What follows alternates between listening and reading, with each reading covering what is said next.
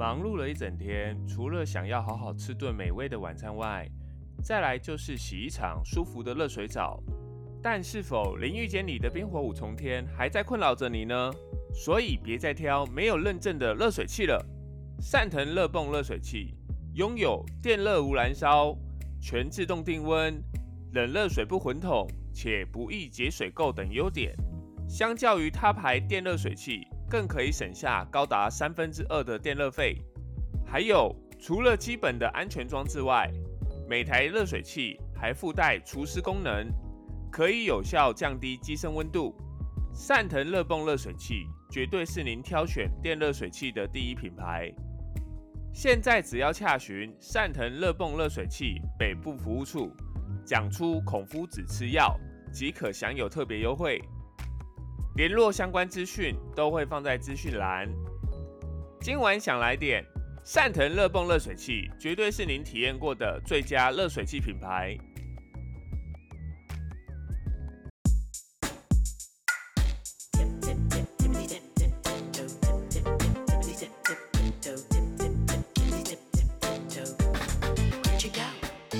大家好，我是马修，我是 Bruce，欢迎收听孔夫子吃药。今天是我们的第十九集，没事千万不要出门。那么今天录音的当下呢，灿数台风啊，正缓缓的沿着东部沿海贴着台湾向上啊。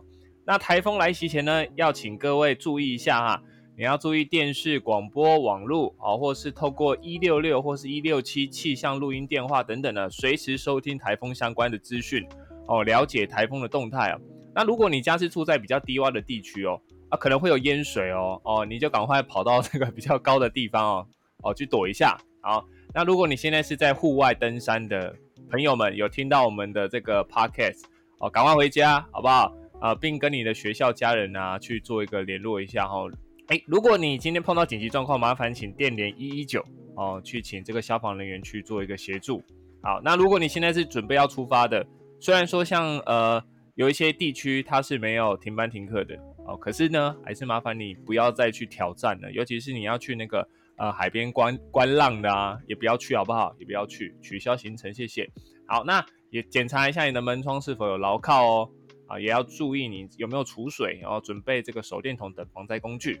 啊，食物呢也麻烦请准备三到十天份。啊，虽然说现在已经台风来了，啊，有可能来不及。可是下次麻烦请注意一下。那目前北部地区呢，像台北、新北、基隆都已经达这个停班、呃停课的标准。所以像马修所属的这个桃园区，除了目前除了这个复兴乡外啊，仍需正常上班上课。那也要对这个今日仍要上正常上班上课的上班族啊打打气，辛苦各位了。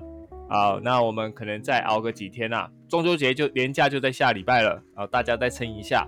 那么昨天是这个补班补课日，那一连六天的上班日，坦白讲，大家都辛苦了啦。只能说啊，抱歉了我的肝哦，真的委屈你了。那么布鲁斯，你最近做了些什么事情呢？哎呀，我最近在处理一件案子，一件保护服务件，也就是业务员已经离职，那公司指派新的业务员去服务的一个 case。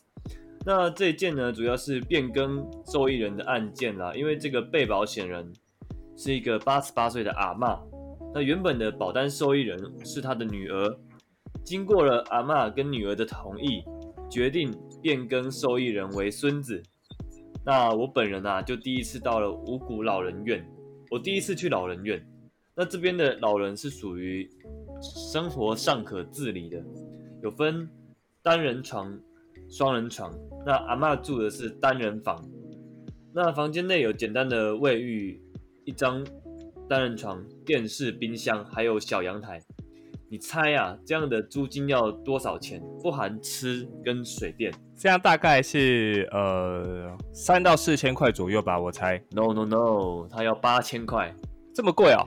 对啊，这个超乎我的想象哎。不过这是因为有人去照顾了，因为。就是老人院里面会有人固定看你有没有忘记呼吸啦。哦，那我了解，主要人事费用会比较高。是的，是的。好，而且他的住所有电梯，哎，有电梯就不错啦。对啊，就无障碍空间的感觉。嗯，好，那我变更完之后，发现这张保单啊，已经快三十年了。变更完后，我收到保险公司的通知，竟然跟我说签名不符。我看到这个照会，我真的是蛮生气的，因为签名样式经过三十年要一样是非常不容易。况且这位阿嬷已经八十八岁了，他签名的时候也没有手抖。哦，那我之后就用变更签名样式的方式处理，变更好寄给保险公司。不料啊，保险公司又要电访。那这个时候呢，好巧不巧，阿嬷这个时候发烧生病。各位知道啊，这阵子发烧生病，各位是会非常的紧张。哦，那阿嬷也因为高龄的关系啊。住进加护病房，意识不清楚，有一点认不得人，没有办法讲电话。其实到了这个阶段，我还真的有点担心阿妈会撑不过去。还好，最后还是完成变更了，阿妈有恢复健康。那讲到这个故事啊，重点就是你各位家里的那些泛黄的保单，记得翻出来看一下，看一下受益人是谁，最好要变更的赶快去变一变，在要保人同意下。先变先赢啊！我听完这个布鲁斯的这个案件哦，真的令人觉得毛骨悚然啊。对，尤其像这一种保险的保单，呃，你必须要真的很了解里面，呃，就像呃刚刚布鲁斯说的，受益人是谁，那里面的基本的内容是什么，一定有一些印象，不然到时候可能需要做理赔的时候，或者是今天要去。呃，你自己可能本身有些保障等等的，你都不了解，那到时候真的意外发生，你跟着根本就不知道该怎么去处理。那现在业务员都要这么拼吗？都要跑去像老人院，或者是今天有一些机构，然后去做一些这种直接性的一些服务？对啊，那也要请这个布鲁斯多保重一下啦。你毕竟哈，像呃阿玛的这件案件，如果他发生了意外，真的没有呃对这件事情那么了解，或是这么有热忱的。保险员可能到时候就像你说的，可能他也没有办法去做正常的一些理赔手续，甚至是受益人也没办法去做更改。你你可是这个救人的最后一道防线啊！好，那么就直接进入到本周的时事环节哦。那么大陆浙江省呢，哦杭州市有一位这个二十八岁的男子。啊，目前呢，他透过网络与一位叫杨姓女友交往四年哦。这个期间呢，陆续汇款了将近新台币四十三万左右的人民币哦，给对方当这个结婚的储备金。那这期间呢，男子有两度到这个富阳去找这个女友，可是呢，却被对方以家里管很严格，无法出门，甚至被逼迫相亲等借口拒绝见面哦。可是呢。对方竟然派了一位叫许姓姑妈到这个男子家住了三年，去考察他的人品。没想到啊，男子呢某天在为他的姑妈更换手机荧幕的贴膜的时候呢，意外发现原来他的女友就是他的姑妈。这个真是超可怕的。所以真的说啊，知人知面不知心，你不要再去相信网络上的那些美女图了哦。那么布鲁斯，以前你有用过网络交友的经验吗？有。我用过手机 app，然后就是交友软体嘛。那其实啊，就是我有见过本人。那我我觉得啊，我看到的本人啊，其实都比他放的大头贴还要漂亮。量没有很多啦，所以我那个量也没有办法去做一个数据化，好不好？所以那些人本人呐，因为像网络上看那些美女图，有些就是会担心会不会盗图嘛，就是你用别人的图片，然后来当自己的大头照。所以你这样目前见网友的这些机会里面，其实呃大部分都还算是正常。对，我觉得比照片好看，本人比照片好看。那你遇到都是好咖哎，没有诈欺的犯。我觉得，我觉得依照我的敏感度，我已经先把它筛选掉了。哦。那你要怎么去判别他到底是不是呃假的？聊天啊，他如果问你说安安几岁住哪，这个就是假的啊。哦，你这些话就已经突入你的年龄了哈。好，那像以前有一款风靡的交友软体叫 B Talk，呃，简称叫小蜜蜂啦。那应该是在我们大学的时候其实非常盛行哦。因为那个时候其实没有什么交友软体，所以只要你有智慧型手机，其实就会呃下载下来看看。我记得当时的呃广告打很大嘛。对吧？是蔡依林代言的嘛？我记得。好，那它是一种新尝试哦。右滑呃左滑是不喜欢，右滑是交朋友。那当时呢，我自己也小玩了一下哦，发现它的年龄层从十二、十二、十一岁左右，上达这个六十到七十岁啊，都会有人去玩这款呃交友软体，主要的客群还蛮广的。对啊，那呃当时你有玩这款软体？有，我有玩。那我觉得说，因为其实玩这东西啊，每一个同学就是我们身边的一些臭男生嘛，大家都会有一些不同的经验。那有些人可能他觉得不好约或者怎么样，那我觉得。第一印象，你的照片要放的干干净净的，就是你人要干干净净啊，不要遮头遮脸呐，好，不要那么修图修很大。那就是自我自我介绍的部分啊，你就写的阳光一些，不要写的一些很特殊的用语，很奇怪的用语法，比如说你打一些网络的那种用词啊，火星文那种，人家听不懂的，尽量通俗一点呐，然后。多聊天，那比聊的话题尽量以对方为主，比少聊自己，多聊对方。那先彼此的距离拉近之后，接下来就看要怎么约嘛。我觉得是约在就是开放式的空间，那明亮的地方是最好的。那看接下来什么活动，其实是第一次接触之后再去做决定，下一次再去做个决定。我觉得这样子是。也是保护自己、尊重对方的一种方式。那呃，刚刚那一则新闻呢，它是呃虚拟世界上的修容哦。那么下一则新闻就是真实世界的修容了。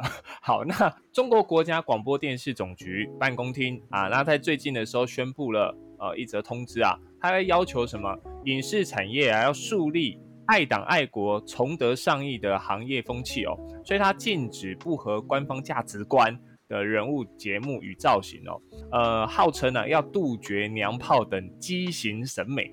这个呃电视总局呢上午在这个网络上公布了呃关于进一步加强文艺节目以及这个人员管理的通知哦。它在八个方面哦要求进一步管理跟从严整治。好，那是这八点我介绍给各位哈。第一点呢，它要坚决抵制这个违法失德人员。好。那第二点呢，是要坚决反对唯物流量论啊！什么叫唯物流量论？就是你不能去播出那一些偶像养成节目哦，你也不得播出明星子女参加综艺节目及真人秀节目。所以以后啊，像那些什么呃什么青春有你啊 这一种的这一种的这个偶像节目就没有了。好，那第三点呢，好，他要抵制这个泛娱乐化。什么叫泛娱乐化？就是你要去树立像是嗯。基本的啊，你男生应该要什么样子，他就希望是什么样子啊，所以你不能有这种娘炮。那娘炮当然是说的有点过分啊，可是他们官方说法就是用娘炮这两个字哦。他也抵制说你要炫富享乐，像之前不是有那种暴饮暴食，然后或者是今天那种大胃王比赛，他可能今天吃完了马上就去呕吐这样子哦。这种低俗网红啊，他们都是会被限制的。好，在第四点呢，呃，抵制这个高价片酬。什么叫高价片酬？大陆那一边的呃节目要来挖角我们台湾人去台湾人的艺人，然后去那边做做播出，所以他就会用非常高价的手段啊去吸引他们过去那边，哦，所以我们常常不是有说什么卖台艺人吗？哎，那有可能就是因为这个高价片酬的关系哦。好，在第五点啊，他要切实强加强这个从业人员管理。啊，所以他就必须要深度的去展开这个马克思主义的新闻观，他要从事这个文，应该说文艺观的教育等等的，要坚定在人们的内心中心。哇塞，这很可怕，这台湾根本就不可能，好不好？我们是多元文化的国家，像他们简直就是呃，把这个审美观大家都要一样，都要一致，这可能台湾是做不到啦。可是中共那边就就不好说了哈。在第六点呢？要展开这个专业权威的文艺评论，正因为他是专业，所以他的价值观可能对于大众而言算是才是对的，甚至对于国家而言那才是对的。所以要有这一种权威文艺的评论。好，在第七点呢，要发挥这个行业组织的作用。呃，基本上呢，行业必须要展开这个积极的道德评议，加强思想政治，因为这个很超脱啊，这个并不是说呃，它是一个有既定范畴的。可是他就会说啊，那我可能今天有一个哦守则啊，你可能必须呃，你男生不能不能擦这抹粉哦，你你女生呢哦不应该过度的裸露哦，这一些呃要去做这个道德上的一些评议啦啊，也希望呢呃他们的这些文化可以充盈在这个广播电视跟这个网络的媒体当中。那第八点呢是要切实履行管理职责，他要求电视跟呃电视广播以及行政部门要站在政治的立场，所以等于说他们的电视节目它是有政治的渗透的。啊，这个好像是正常，我听到其实没有很压抑，好像大陆文化本来就是这样。政治渗透，台湾也是啊。哎，你举例来讲，举例来讲，你就会看到那些电视新闻台，某些台都有立场，应该是说大部分的台都有立场。哦，对啦，因为政府会有资源啊，尤其在总统大选的时候，有些嗯党会被抹黑嘛，那你就是看到哪些党的立场就很明确啦。就是像前一阵子的什么什么天，不是已经一一路到就是所谓的网络媒体了吗？那是寒天电视台哦，寒天听起来蛮好吃的。好，那我们 有没有被 ban 的？不会啦。OK，啊。所以可惜啊，以后可能就看不到这个大陆有这个白面书生上节目的可能性了哈。所以这一种呃男生要擦脂抹粉的文化从哪里来的？我觉得是从韩国带过来的，那种奶油小生超多。以前可能以前比较还好，就是 Super Junior 那时候我都觉得还好。嗯，虽然说他们后来啊越来越演变了嘛，像是，哎，我这样讲，偶像名称会不会被那个被讨厌的？不会啊，你又没有说他怎样，就是奶油小生像 EXO 啊，哎，我们讲错没有吧？EXO，然后他们好像会有专有名词叫 E 叉 O 哎，哦 E 叉 O，对，好，反正就以前那个嘛，五千出来的那个团体嘛，对不对？对，那还有很多新的团体啊，叫做什么？我记得有有很多也是从那个偶像养成出来的，他们有 Team A 跟 Team B 分出来的之后，那叫做什么？Win Winner Winner Winner，你知道吗？Winner 我没有听过，Winner 还有 Icon，哎，这些团我都没有印象啊，我脱节了。啊，那他们就是偶像团体出来的。那后面其实还有很多，其实他们很多都是 YG 娱乐，像是那个嘛 Big Bang 团体出来的，所谓的偶像养成出来就是变两个偶像团体。那其实大陆就是是避免这种节目嘛，还有说奶油小生啊，就是化妆啊什么的。那其实也跨足了演艺界，所以就是韩剧啊。你会看到你，你应该知道朴宝剑是谁吧？我听过，可是我不熟悉。我对韩流文化其实没有特别有深入了解。好，简单来讲就是朴宝剑，你看到那个笑，你就整个是融化掉那种感觉。那虽然他粉没有很重，但是我我认为说那种形象啊，就是在对岸他们都是不喜欢的。那我认为其实这风格很多元嘛，有有人喜欢就代表有市场。对，只是他们希望不要刻意营造出这种感觉。对岸来讲啊，不要营造这种感觉。台湾其实也深受其扰嘛，对不对？可是大家都还蛮爱的，毕竟我们是一个多元接受的一个国家啦。但据说他呃大陆有这个限韩令啊，虽然说没有明定啊，哦，因为我就我去查，其实也没有特别的明定哦。但呢，的确这个韩国团体在这个大陆出演有非常多的限制哦。呃，举例而言呢。像中国广电总局啊，有禁止韩星在大陆演出哦，或者是停止新的文化产业投资啊，也禁止这个韩国偶像团体啊，面向一万名的以上的这个观众公开演出哦，也禁止新签韩国电视剧、综艺节目合作项目哦，禁止这个韩国呃演员啊出演这个电视剧，在这个大陆的电视台播出等等。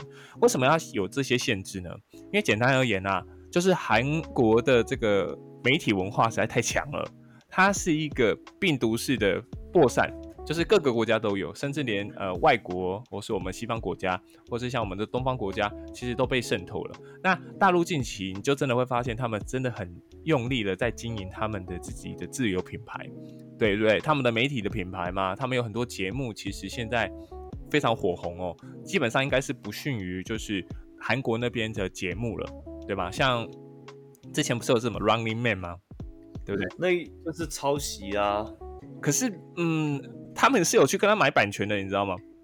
买版权不就是抄就是抄袭？哦没有买版权表示说它是一个正当的，就是它里面这个节目的内容它是 OK 的哦。可是里面的角色全部都换成是呃他们自己的中国人哦。我想到这我就觉得难过啊。你怎么怎么说呢？我就想到那个我们。台湾的艺人高以翔哦，是，对我想到这真的难过哎。可是节目本来就有风险嘛，这也是意外啊。他这是他是一个很棒的艺人我只能这么说。对啊，哎，真的非常可惜，所以真的随时随地都要注意自己的自身安全哦。哦，真的不要让这种意外再产生了。我们还是要多推广我们台湾的文化啦。对，不论是台湾的乐团或者偶像团体，其实也是很赞的，只是说尽量以本土的这种出去嘛，比如说像现在的茄子蛋，哦，很多地下乐团跑冒出来的，超多乐团可能多到我念不出来那种。嗯对，各位在看金曲奖应该都会看到，很多新生代的乐团都超棒的。就是我们近期的金曲奖，常常会听到说有一些乐团啊，它其实根本就名不见经传，可是突然间看到，哎，大家就会很好奇嘛，为什么这些乐团会去得奖，也借机做一个曝光啊。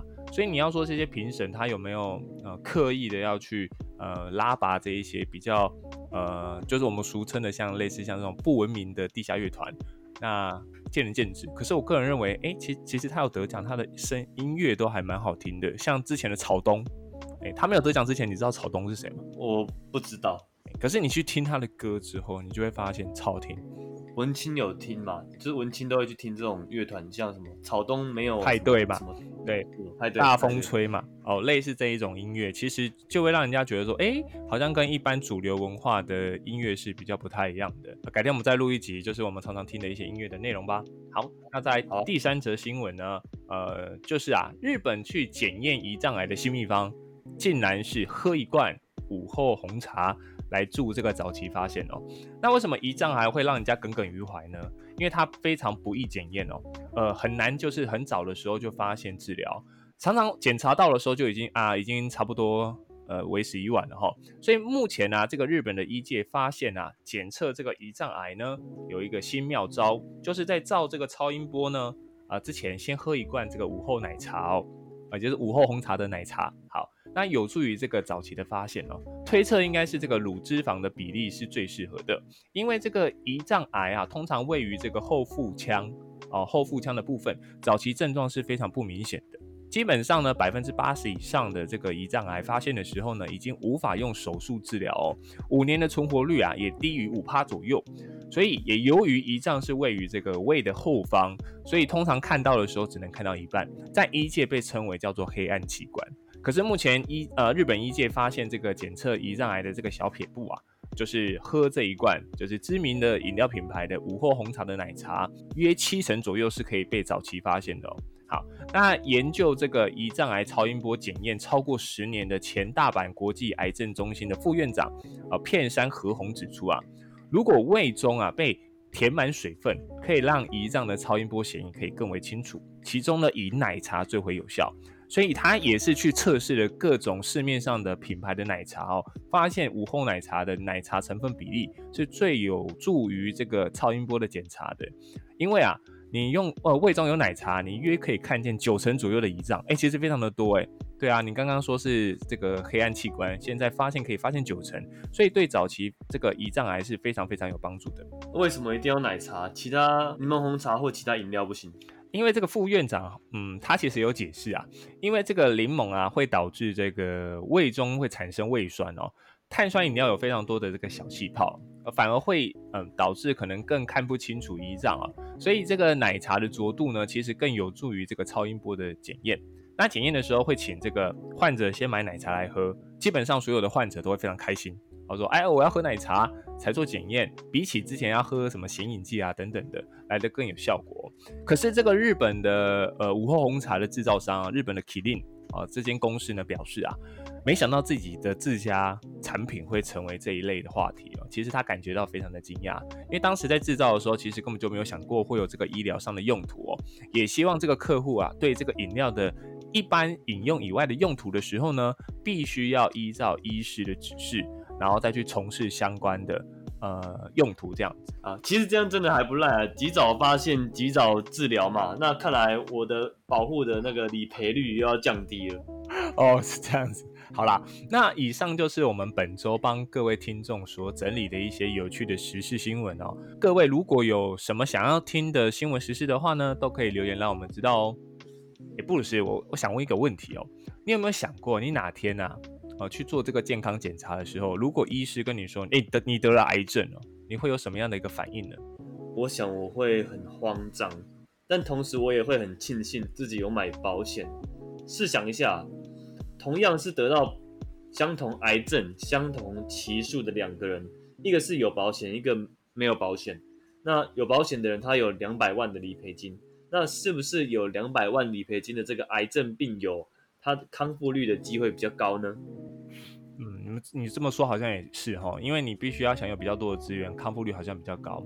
因为我我爸当年呢也是做了检查之后呢，发现这个肺部有阴影哦。那那个时候已经大概是第三期左右了，是属于这种完全难康复、完全康复的一个阶段了。虽然说最后还是离世了啦，但其中其实我们也做了非常多种检查跟疗程哦，最后还是回天乏术。但在面对这类型的意外的时候，其实我都是保持着宁愿多看，呃，宁愿多检查，也不要说嗯都不做，或者是今天因为没有时间，所以就一直往后拖。因为这样子真的非常累呀，非常难折腾哦。你千万不要去小看那一点点的风险哎，毕竟这个意外啊常伴你身边哦。对啊，就像今天啊要去洗澡的时候，洗发精都抹了，沐浴乳都擦了，但突然没有热水干。看来啊你是没有用善腾热泵热水器啊。好了，直接把这个干爹端出来哦。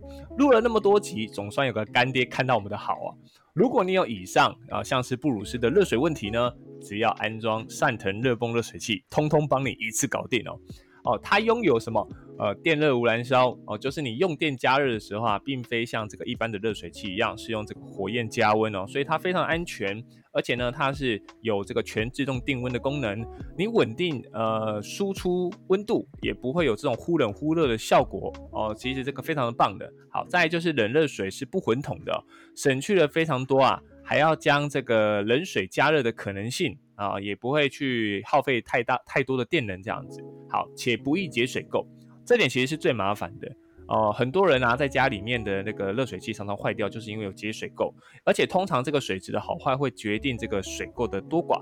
一旦这个水垢凝结，其实就不让不易让这个热水加温了，而且非常耗电了。呃呃，甚至会有可能让你这个热水器去做一个毁损的可能哦。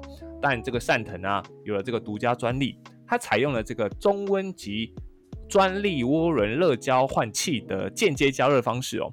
相较于这个一般热水器直接采取高温加热的方式取用热水，如果水中啊有含钙成分较高，而且它会非常容易呃产生这个水垢，两三年以后呢，其实呃加热效果就非常的差啦。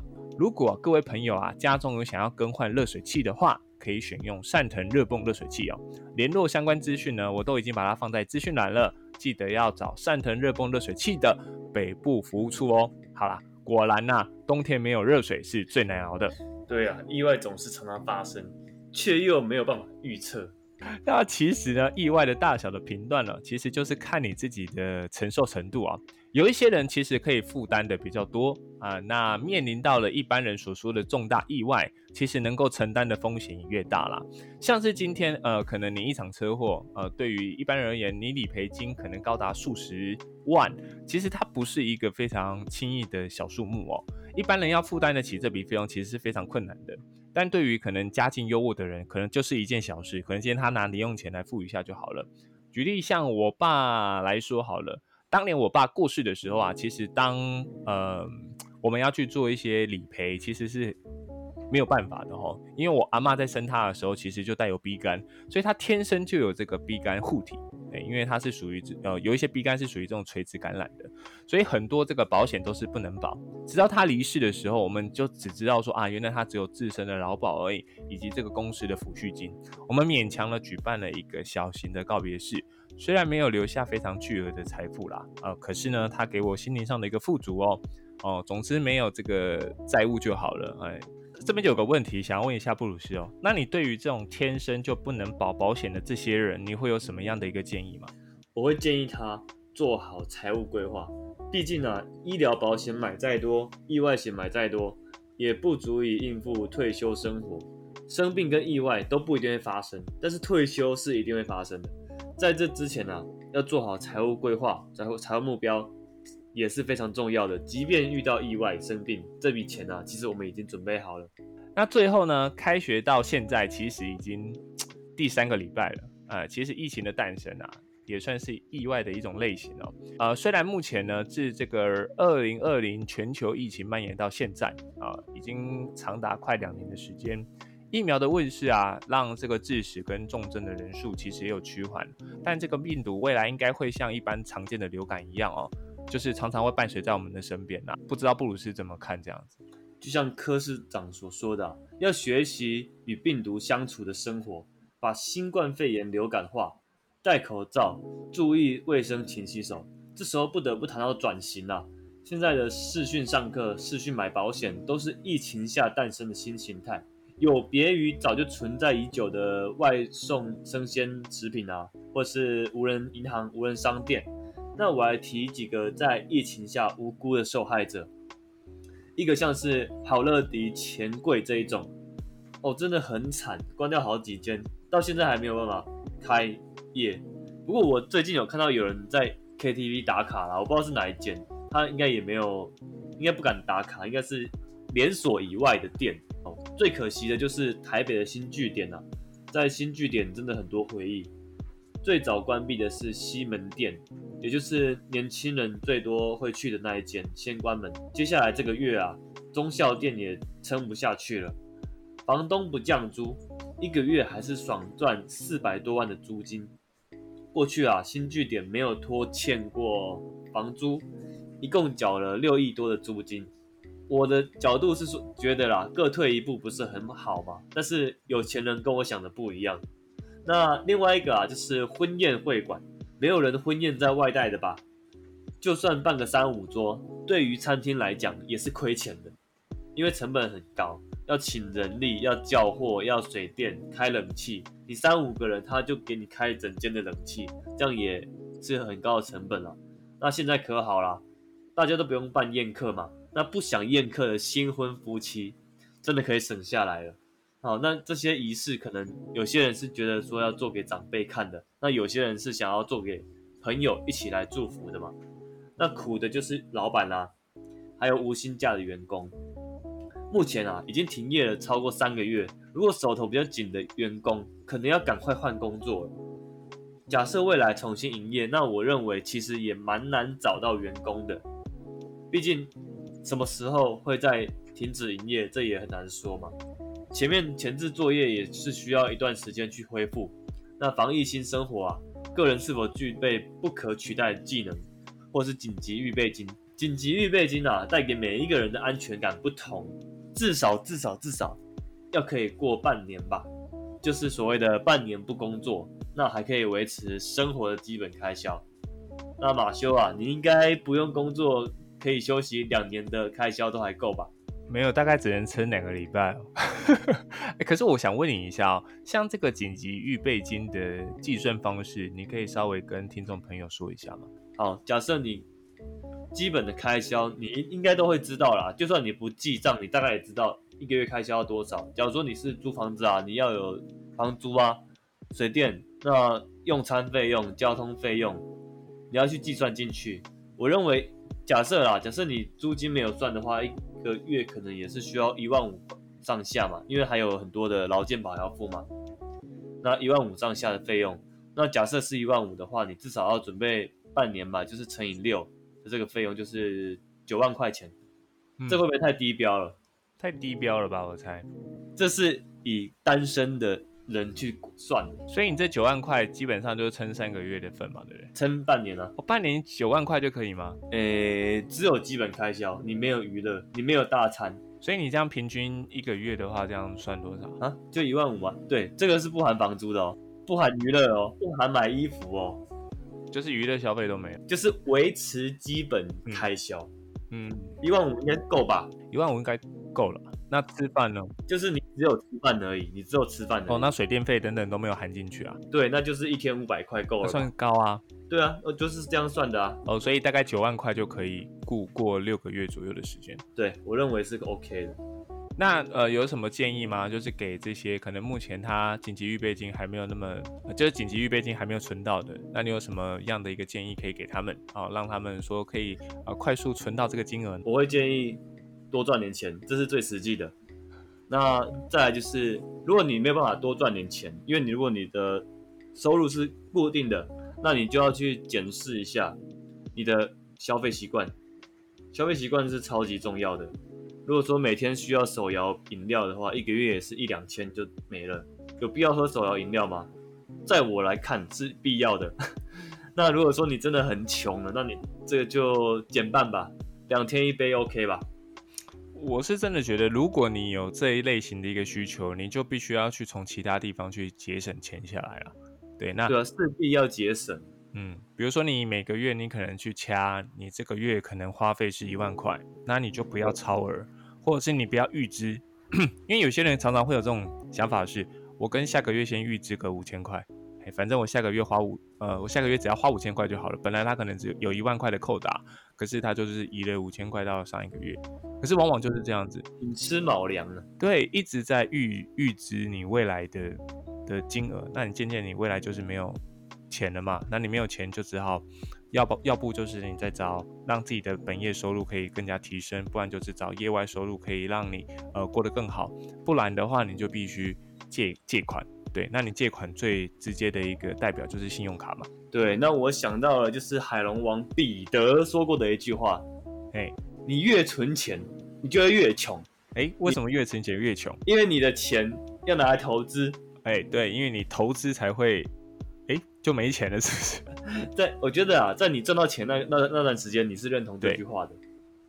但是你在赔钱的状况之下，你就会想说。干钱还我！哎，人真的认知上是这样子。当你觉得哇这个行情好的时候，你就会觉得哇无脑投啊，没关系，我只要有钱我就投进去就对了，反正钱会滚钱嘛。你就会认同说越存钱就会越穷这件事。可是没想到，你你以前是不是有这种想法？就是你在投资赚到钱的那个当下，你回想过去，你是不是觉得说越存钱就会越？对啊，没错啊。那现在行情不好的状况之下，是不是觉得说就是把钱还我就好了？拜托。这个就不好说了。